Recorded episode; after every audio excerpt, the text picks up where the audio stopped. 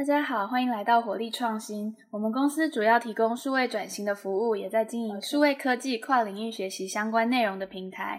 这档节目呢，会透过访谈带出在各领域不同人物的故事，希望对有兴趣的你们有所帮助。那我们就开始今天的节目吧。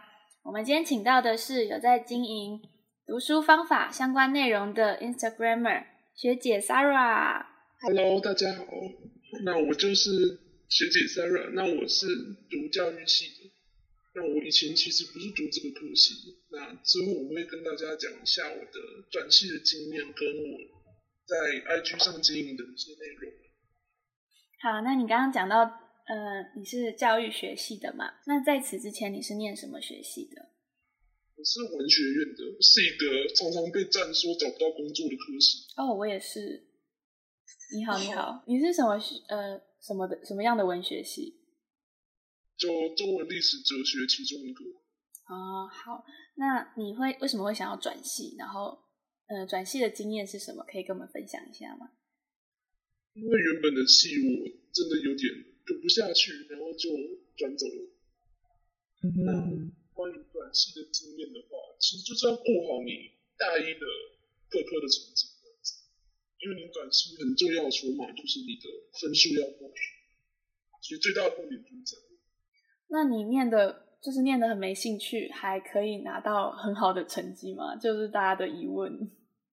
我我不知道我是算不算好，因为我那个时候系排名是前十，但也没有到卷姐，就那样子。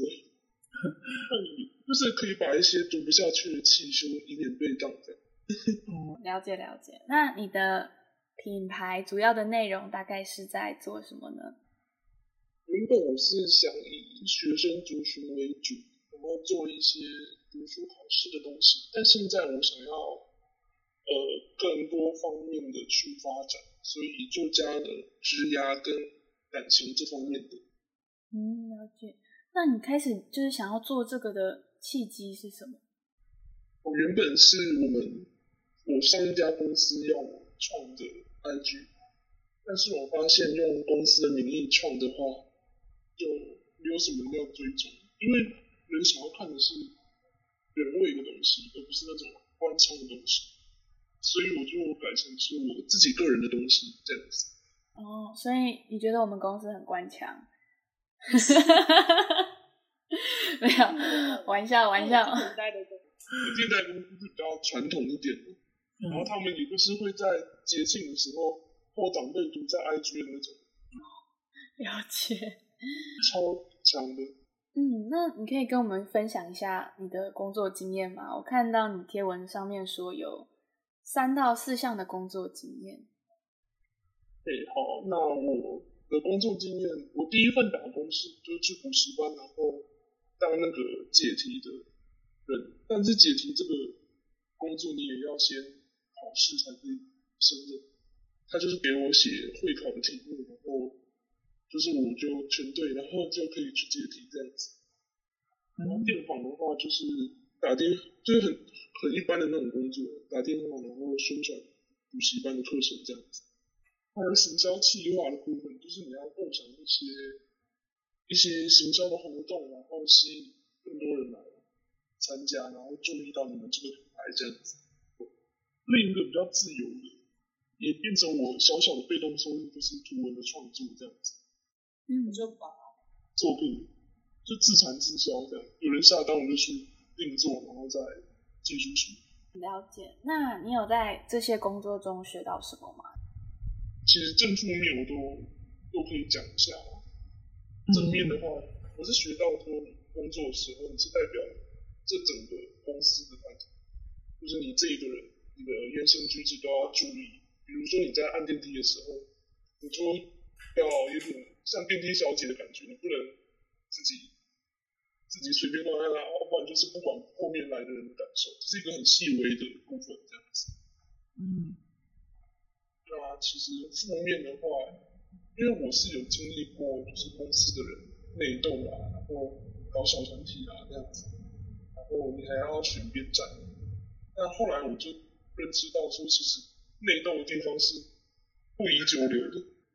嗯嗯嗯，了解。所以就是在职场上也有很多需要注意的小细节，然后随时不要忘记自己的身份是代表这个公司的一部分。这样，那我们回到刚刚那个品牌经营的问题，就是感觉你才开创这个平台不到三个月，然后追踪数就还蛮惊人的。你有什么就是给自己的原则或是方法吗？自己经营的方法就是有一个，就是你要做好公关，这样。公关吗？对，跟其他类似的账号就是偶尔互动一下，然后打好一些关系。嗯，这个我还蛮有感的。嗯嗯嗯，对，就是本来不是爱跟人家搭话的人，然后拿到对啊，就在做这个就没有办法，就是敞开心胸 出去聊天吧。没错，我后来是被一个我的学妹叫，她的名字叫静子，就是那个 Uro，然后 JI 的那个，她就是破万追踪，然后有一天她把我分享出去之后，我的粉丝数也水涨船高这样子。嗯，了解。嗯，所以你觉得最重要的是要做好公关？那是其中一个啊，但是我觉得最基本。就是最回归到最基本，就是内容要有特色，要不然就是要有用、有趣这样。嗯，好，那讲到内容的部分，你的频道的内容是关于读书的方法，那你会怎么去跟你的学弟妹，就是可能想要上正大啊，或者是想要上很好学校的弟弟弟妹妹们说，读书为什么重要？那为什么要做这件事情？它意义在哪里？你可以学到什么？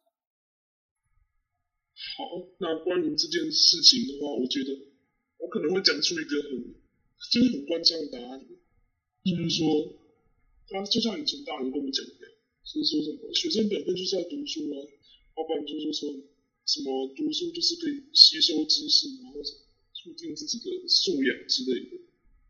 但我觉得，觉得现在的人是很注重意义这件事情，一件事如果没有意义，他们。可能连做动力都没有。那其实我觉得，在不是以一个已经快要出社会的人再回头看这件事情的话，我会觉得学生时期是一个学习新知最黄金的的时期，因为他们的条件就是这个时候是不需要工作的，然后时间也是最多都拿来在读书学习这件事情上。你等等出社会就知道，你要阅读一本书的时间都有点难。嗯。嗯。要是我回到我学生时期的话，我会希望自己不要把一百趴精力都拿去读书这样子。我会希望他们如何好好过生活，就比起读书更重要是如何如何过生活，然后培养自己的一些知识啊涵养这样子。我觉得我讲的有点有点发散。呃，有一点，你要不要收敛一下？就是，好好好。呃，你觉得他最对你来说，你觉得最重要的事情是什么？呃，对，透过读书这件事的话，尤其是在读一些就是可能你这一辈子都用不到的知识，比如说那些历史啊，就是几千年前、几万年前，或者一些国学常识啊，对那些东西等等的。对啊，你觉得这些事情，就你把这件事做得很好嘛，所以你可以上很好的学校。但是你觉得这件事情为什么重要？哦，虽然很多人会说你你学那么难，以后也用不到嘛，对不对？嗯。之后的人也会跟你说，除非你要当老师啊，不然就真的很专业，不然你其实是真的用不到它。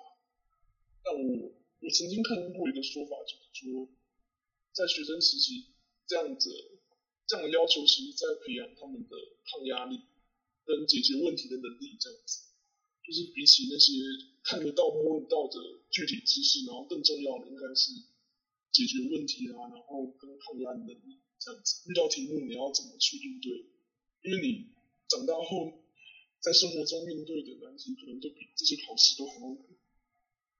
嗯，可是那为什么他教我们的不是直接在？实际生活中要去怎么面对这些问题，而是像是纸上谈兵，就是就像你说的，就是它并不是实际的东西，它只是知识上的解决。那你解决了知识上的事情，不代表你以后在现实生活中也可以解决这件事情。所以其实我觉得并没有它并没有帮助我培养到解决问题的能力，这是我的想法啦。就是，但分析能力我觉得是会有，就是你分析一件事情，然后你的逻辑，然后你的记忆能力，然后一件事情的前因后果，怎么去理解它、看待它，这样子。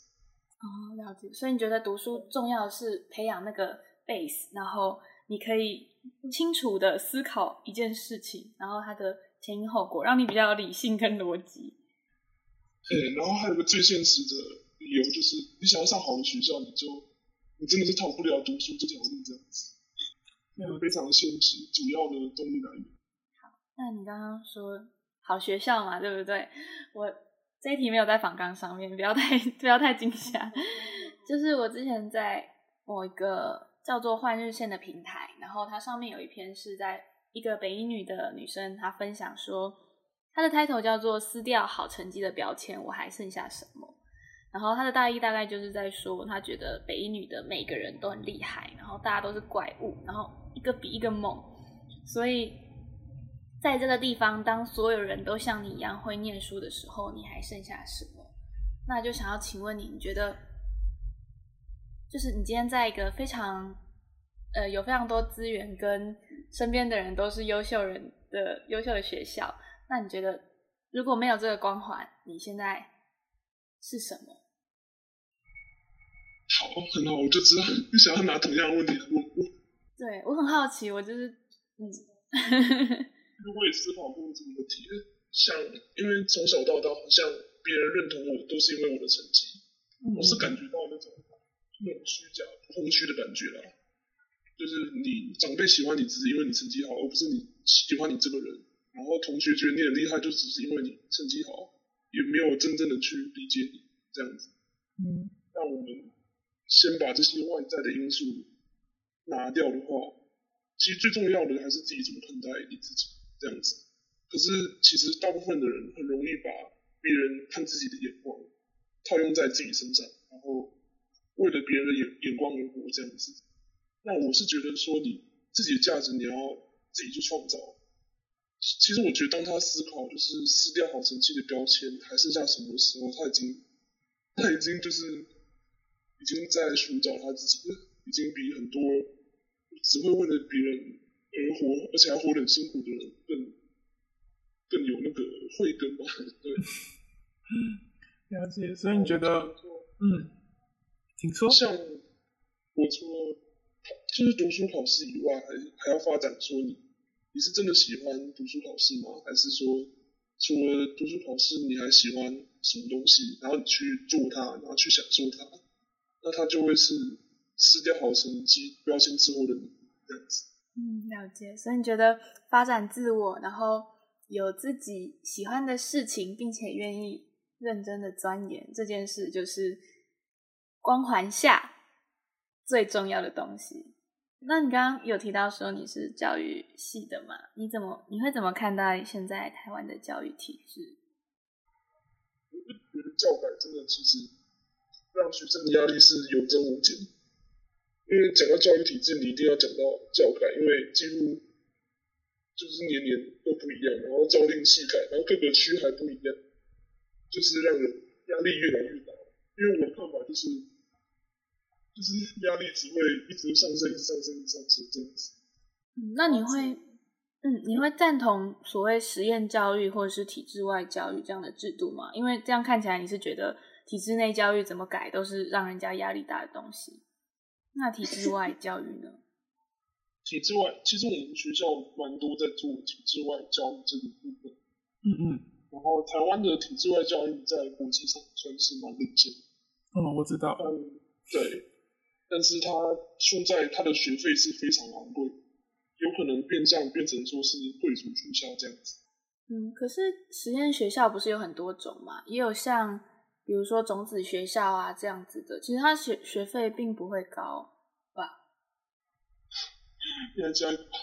好，那其实比起学费，家长更在意的还是，嗯，就是小孩他未来的成就这样子。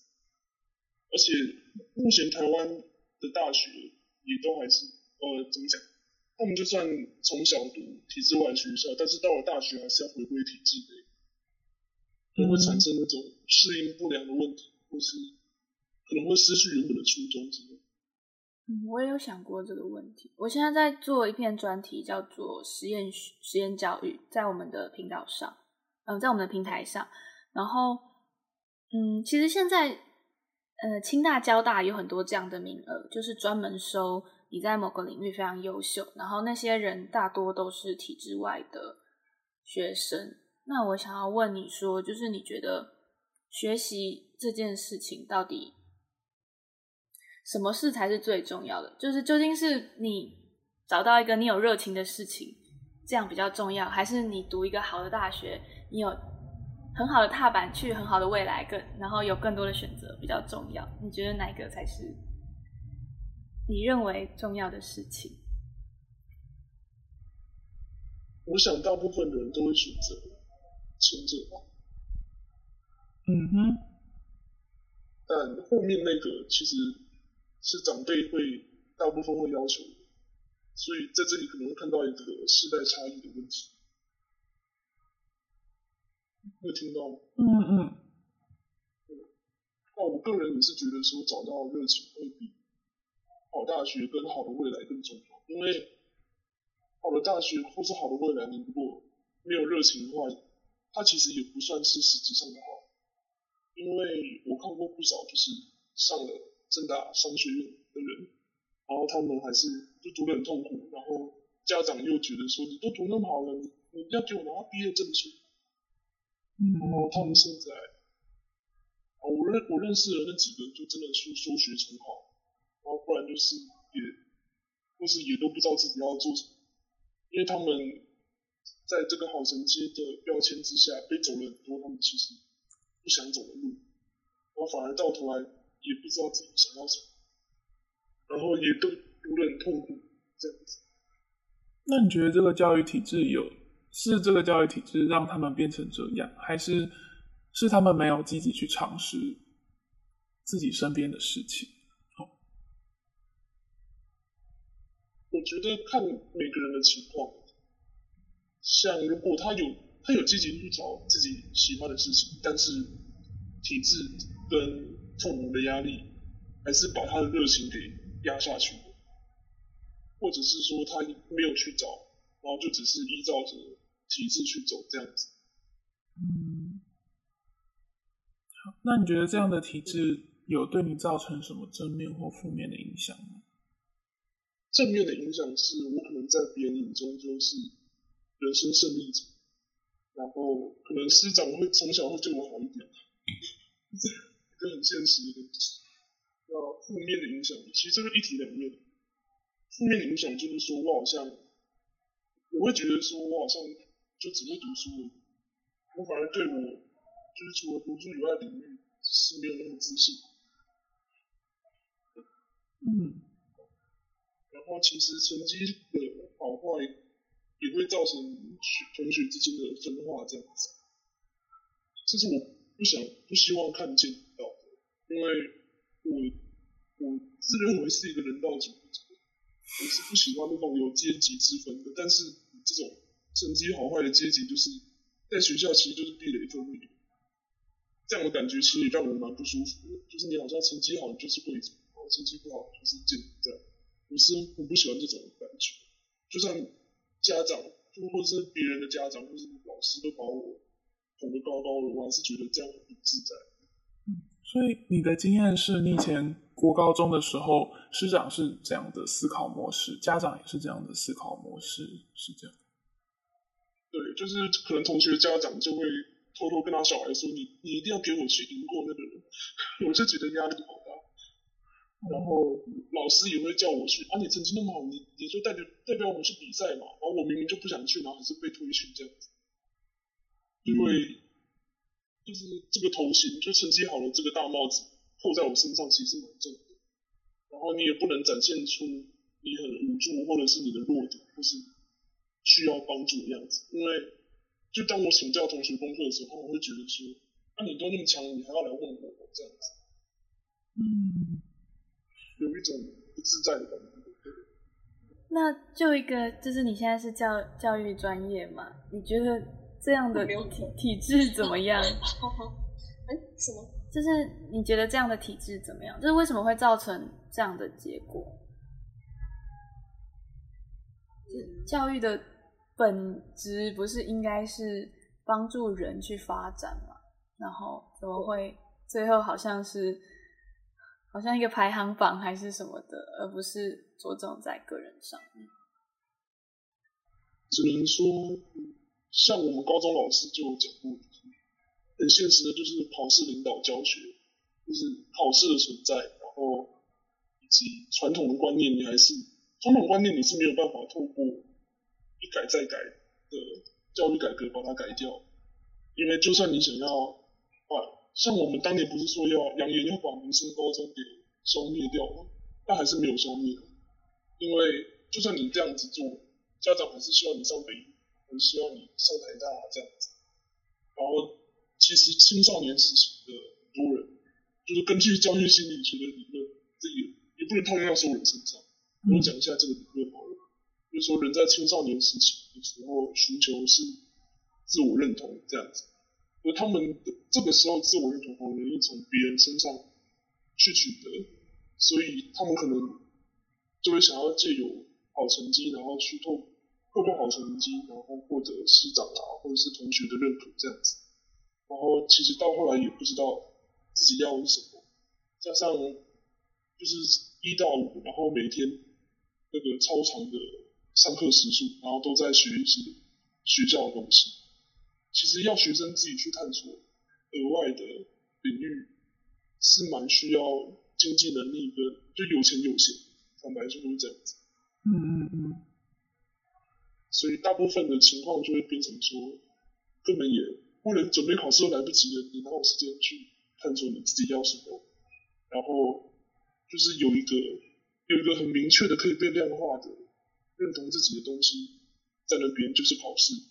然后大部分的人就会趋之若鹜的上去，然后顺着这个大潮流走。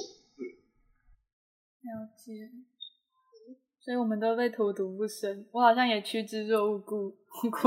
这个我也是啊，我其实也蛮后悔以前，就只会大部分时间都在读书，然后反而没有什么在享受人生，然后结果童年就这样过去。真的？呃，干嘛干嘛？我们在访问，我们要专业，干嘛？不是我们感觉要抱头痛哭。好，那我。我反刚最后一题是成功的人生是什么？对啊，就是感觉你对，嗯，现在二十二岁了，二十一岁，就是可能对未来有一些向往，或者是其实已经对你的职涯有点想法了。那你觉得怎么样是成功的一生？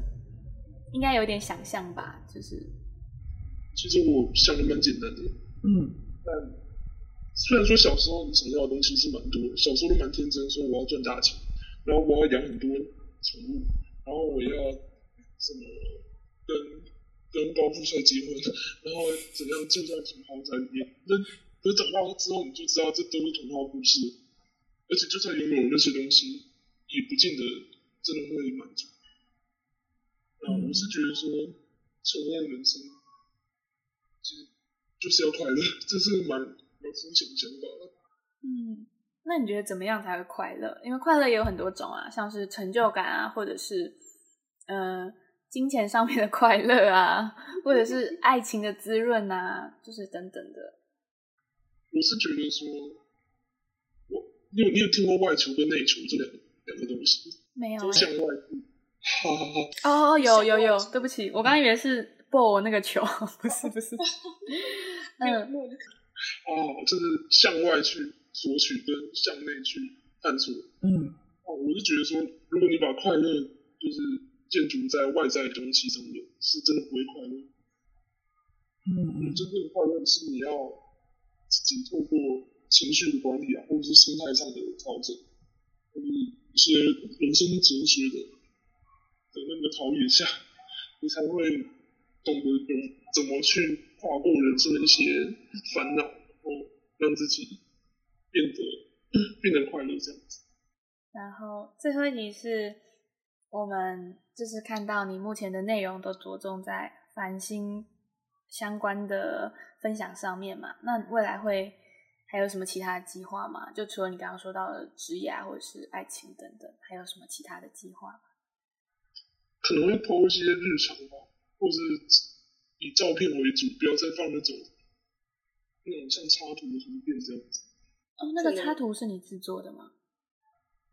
哦，我是用卷发做的，可是它不是它不是照片啊，它就只是色块，然后跟标题字这样子，大部分是这样。了解。所以你会想要分享更多你的生活？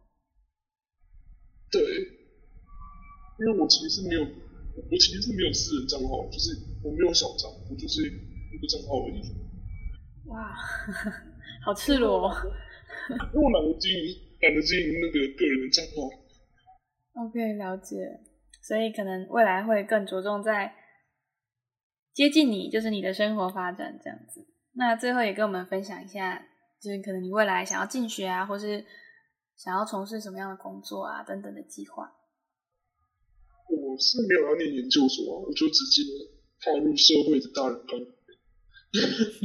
然后职涯的话，因为我其实年底会去实习，然后那个实习平台我我传给你们。我看到那个平台是一零八课纲的入口平台，叫做门拓数位教育嘛。那是我学妹休学跟她妈妈一起创业做的一个数位教育平台。那他们现在蛮缺社群行销这一块，因为他们有找过我说，他们下很多广告，可是为什么追踪数还是这样子？